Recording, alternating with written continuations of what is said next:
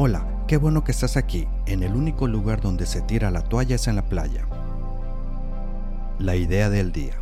Son podcasts de máximo 3 minutos en los que compartiré una idea para que puedas aplicarla o pensarla durante el día. Espero te guste. Siempre nos podemos conectar en Facebook o Instagram como Yo soy Jorge L. 33 hábitos para que las personas te traten con respeto. Regularmente las personas desean ser tratadas con respeto, pero muchas veces no sabemos actuar para que así sea.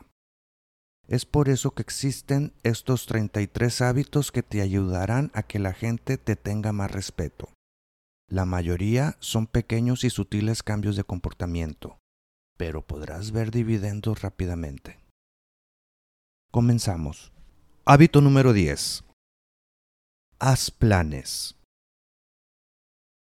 El liderazgo detesta el vacío, y las personas se sienten libres de imponer sus prioridades a otros que no han dejado en claro que persiguen sus propias prioridades en la vida. Entonces, haz planes.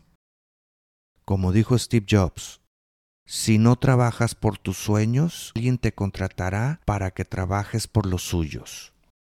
¿Cuántas veces no te has dado cuenta que si no tienes un plan, todo mundo te necesita para algo? ¿Y cuántas veces, cuando tienes un plan, te preguntan que si puedes?